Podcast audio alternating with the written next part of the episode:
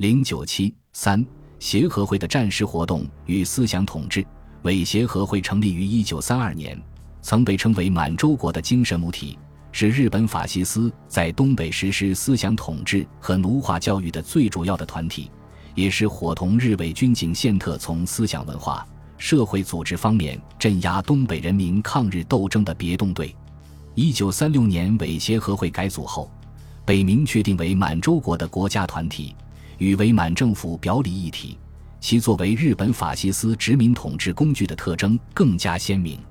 七七事变后，伪协和会复以国民组织化的形式，进一步为奴化、奴役和严密控制东北民众服务。他通过协和会青年训练所全面组织训练青少年，通过协和奉公队控制与奴役成年人，通过其分会和所谓国民林保组织全面控制一般会员和广大群众。太平洋战争爆发后，伪协和会进一步强化了其统治和控制民众的功能，并反映出明显的战时特征，是日本法西斯强化殖民统治的主要工具。一九四二年三月十四日，伪协和会本部举行会议，重点讨论战时协和会之任务，涉及的论题有：指挥国兵思想、国民勤劳报国、增产出荷、储蓄运动。国民林保组织、联合协议会、省本部委员会之运营、青少年运动、义勇奉公队、二位一体制之强化等涉及服务战争的重大问题，确定协和会运动的重点是进一步运用二位一体制，使其充分发挥作用，集结民族力，强化国民防卫力等。同年，该会制定的康德十年度运动方针。更是详尽规定了该会的三大重点实践项目，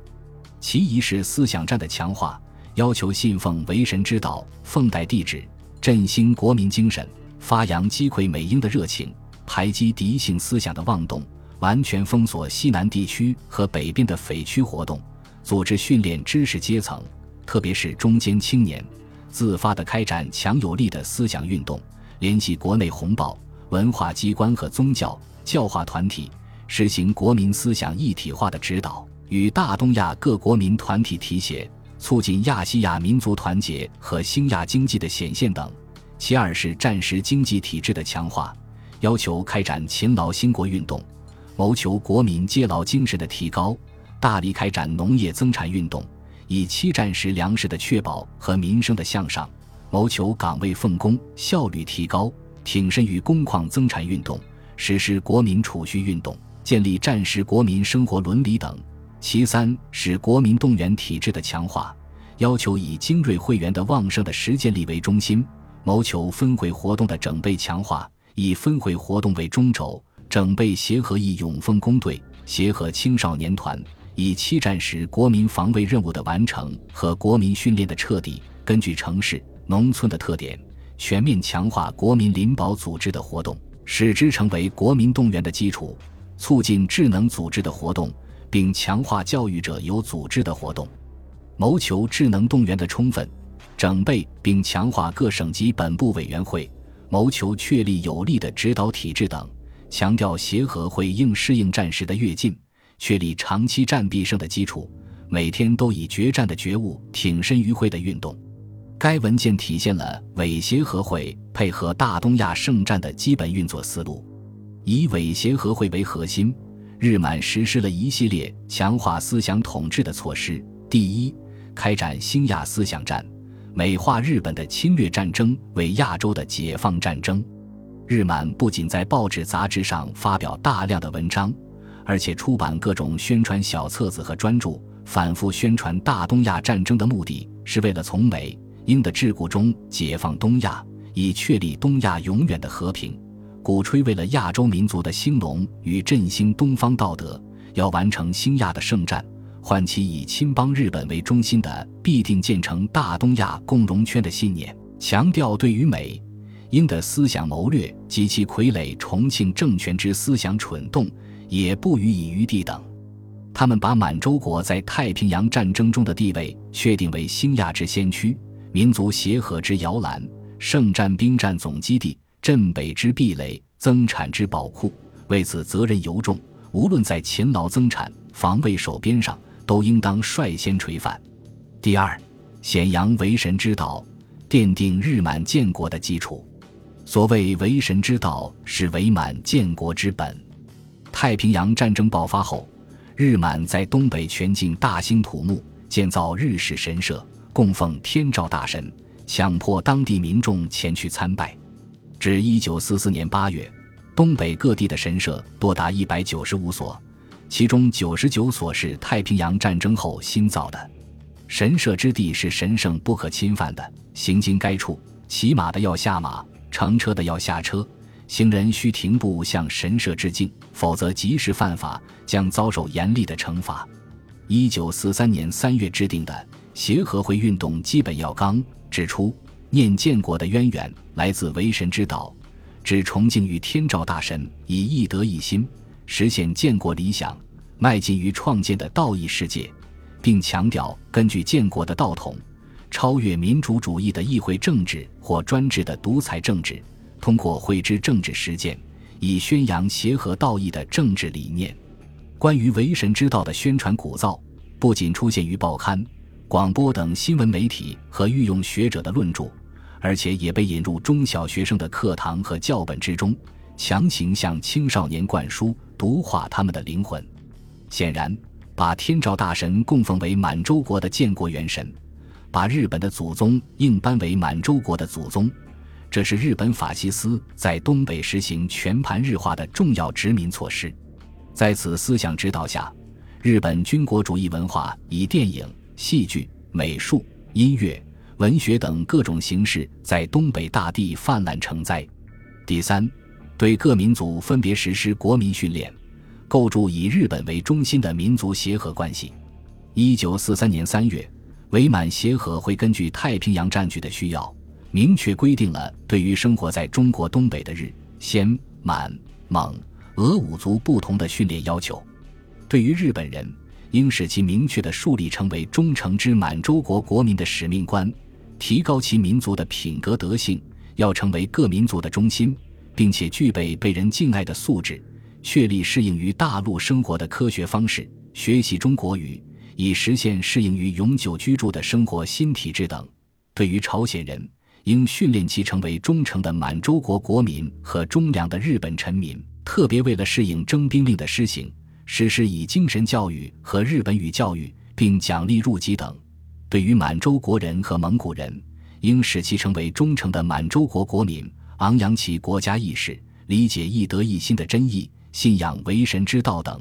对于俄罗斯人，应训练其成为忠诚的满洲国国民，普及日本语，以提高其就职能力，谋求生活之安定等。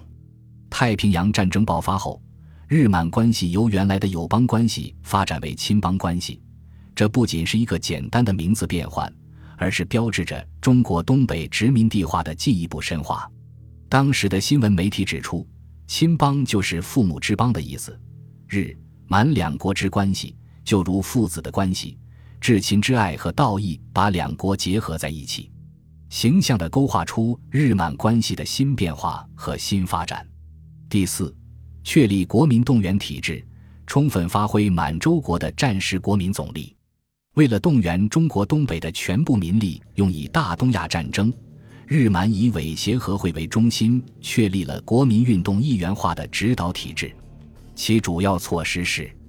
一、全面扩充、强化协和会地域分会及车间分会，扩大、整备基层组织之国民林保组织；二、整备。扩充协和义勇奉公队、协和青少年团、科学技术联合部会，开拓部会，加强其运营与指导。三、以协和会运动为中心，与关系团体、宗教教化团体等进行有组织的联系，综合开展各种国民运动。四、与国防妇女会、军人后援会、兴农合作社、商工工会、劳务兴国会、空务协会、能律协会等保持密切联系。作为协和运动的重要环节而积极活动，五与佛教总会、道教总会、基督教总会、回教协会、世界红万字会、道德总会等密切联系，使其成为发挥国民总力的一个环节而加以指导。六、适应时局的进展，在精神上级事件上联系国外团体，以共同确立兴亚国民运动的体制等。据此，伪协和会各级组织纷纷实施青少年训练、国民防卫训练、各种岗位训练、妇女训练以及对于国民林保组织的指导等彻底的国民训练，显杨奉公的大义，坚持必胜必成的信念，献身于保卫国土、勤劳增产，以实现确立总力的态势。实质上是将中国东北的各阶层人民都绑上日本侵略者的战车。第五，推行战时奴化教育，适应决战体制之确立。一九四三年十月，伪满成立了文教审议会，以国务总理为会长，总务厅长、文教部大臣为副会长，参议、各部大臣和次长、各大学校长、各会社总裁等为委员。其宗旨是智力教育刷新。学校教育强化，社会教育及礼教振兴，以确立未曾有的重大时局之文教决战体制。一九四四年八月，又在伪协和会内设置满洲教育研究会，为满洲国教育研究的中央机关，成为推行战时奴化教育的有力机构。其主要措施是：一在课程设置上，将原来的国民道德课改为建国精神课，并颁布了。建国精神教授要目一览，规定了皇帝陛下、地址奉体、建国神庙、为神之道、东亚之共荣、日本之国体等四十二门课，强迫学生接受奴化教育。二、推行学生勤劳奉事制度，组织学生勤奉队，规定大学男生每年必须从事三十至四十五天劳役。随着太平洋战争战局的恶化，勤劳奉事令的适用范围不仅波及女生。而且扩展至所有学校的学生，时间也延长为大学生二三个月，中学毕业生五个月，直至大中毕业生通年动员，劳动强度也日益增强，学生变为从事日本掠夺战争资源生产的苦力。三、强化和扩充军事化教育，对中等以上学校的学生实施军事教育和军事训练，不仅男生要参加各种军事训练，女生也要参加救护训练。学校配置专职的武官及其助理，主管学生的军事训练，使学校变成了大兵营，妄图通过军训使学生变成日本殖民统治的顺民和驯服工具。